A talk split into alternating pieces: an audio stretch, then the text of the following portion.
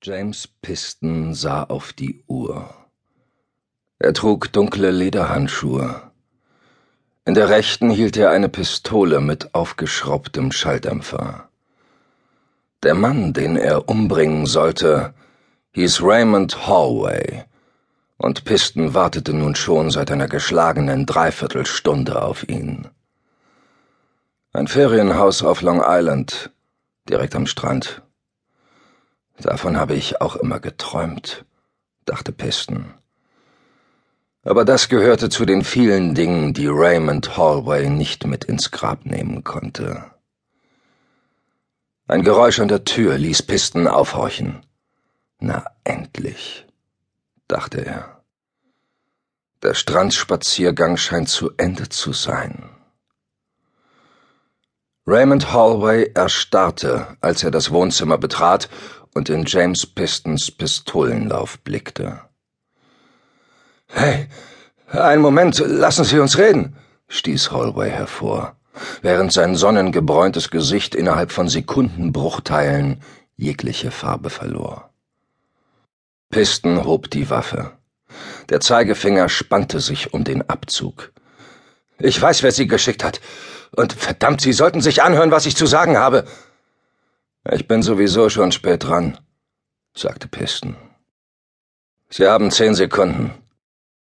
Wenn Sie mir etwas mehr Zeit geben, mache ich Sie zu einem der reichsten Männer der Welt. Das ist kein Witz. Wie viel bekommen Sie dafür, dass Sie mich umbringen? Einen fünfstelligen Betrag? Oder doch nur vierstellig? Und selbst wenn es eine Million wäre, was mit Sicherheit nicht der Fall ist, ich kann Ihnen mehr bieten. Viel mehr. Sie können mich jetzt umbringen, aber Sie sollten sich einfach mal folgende Frage stellen. Wieso ist es jemandem so wichtig, mich zu töten? Und wieso ist die betreffende Person dafür bereit, das Geld zu zahlen, was Ihnen versprochen wurde? Ich stelle keine Fragen, sagte Piston. Genau deswegen werde ich engagiert. Das ist vielleicht ein Fehler. Ach, wirklich. In diesem Fall schon. Sehen Sie, durch mich können Sie viel mehr Geld verdienen als bei all den Hitman-Jobs, die Ihnen während Ihres gesamten zukünftigen Lebens noch angeboten werden. Viele werden das sowieso nicht mehr sein. Ich weiß nicht genau, wie alt Sie sind, aber meiner Schätzung nach wird sehr bald der Zeitpunkt kommen, da sich Ihre Auftraggeber fragen, sollen wir wirklich einen alten Mann mit dem Job betrauen? Hallway hob die Hände und trat einen Schritt vor. Nichts für ungut. Das sollte keine Beleidigung sein. Es ist einfach nur eine Beschreibung der Tatsachen. So gehen die Dinge nun mal. Ein Generationenwechsel ist in jedem Gewerbe irgendwann dran. Da beißt die Maus keinen Faden ab. Noch einen Schritt und ich schieße dir eine Kugel ins Bein, du Klugscheißer, sagte Piston. Hallway wirkte wie schockgefroren. Ich meine es ernst, sagte er. Sie machen ein schlechtes Geschäft, wenn Sie jetzt abdrücken. Stattdessen sollten Sie auf meinen Vorschlag eingehen. Ich biete Ihnen das Geschäft Ihres Lebens. Sie können sich anschließend garantiert zur Ruhe setzen und Ihren neuen Wohlstand genießen. Entweder hier in den Staaten oder irgendwo in der Karibik oder am Zuckerhut, das spielt keine Rolle.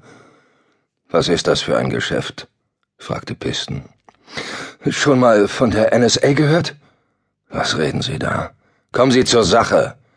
Ich habe hier schon lang genug warten müssen. Die NSA sammelt Daten, überwacht Personen im In- und Ausland, um die Sicherheit unseres Landes zu schützen, wie es immer so schön heißt. Das Problem ist nur, dass man zwar so viele Daten sammeln kann, bis der Server kracht, aber es hat noch niemand geschafft, einen wirklich einbruchsicheren Speicherort dafür zu finden. Das Pentagon, das FBI, das Weiße Haus, die CIA, überall sind Hacker schon hineingekommen und haben sich bedient. Und wenn jemand an bestimmte Daten heran will, dann sucht er sie sich logischerweise dort, wo ein anderer sich schon die Mühe gemacht hat, sie zu sammeln. Na und die NSA hat die Handygespräche eines hochrangigen Beamten der Europäischen Union abgehört. Von der Schuldenkrise einiger Euro-Länder haben Sie sicher schon gehört. Aus den Handygesprächen lässt sich nun ein Notfallplan der europäischen Regierungen zum Ausstieg aus dem Euro rekonstruieren. Einen Plan, dessen Existenz natürlich sämtliche zuständigen Stellen abstreiten würden, um nicht die Gier der Spekulanten zu befeuern, die ja schon mehrfach gegen den Euro gewettet haben. Sie hatten etwas vom Geschäft meines Lebens gefaselt, sagte Piston. Bis jetzt habe ich nur Blabla gehört. Nichts, was ihr Leben retten könnte oder wofür ich es riskieren würde, meinen Auftraggeber zu verärgern. Richtig zu verärgern, wenn Sie verstehen, was ich meine. Das Wissen, das in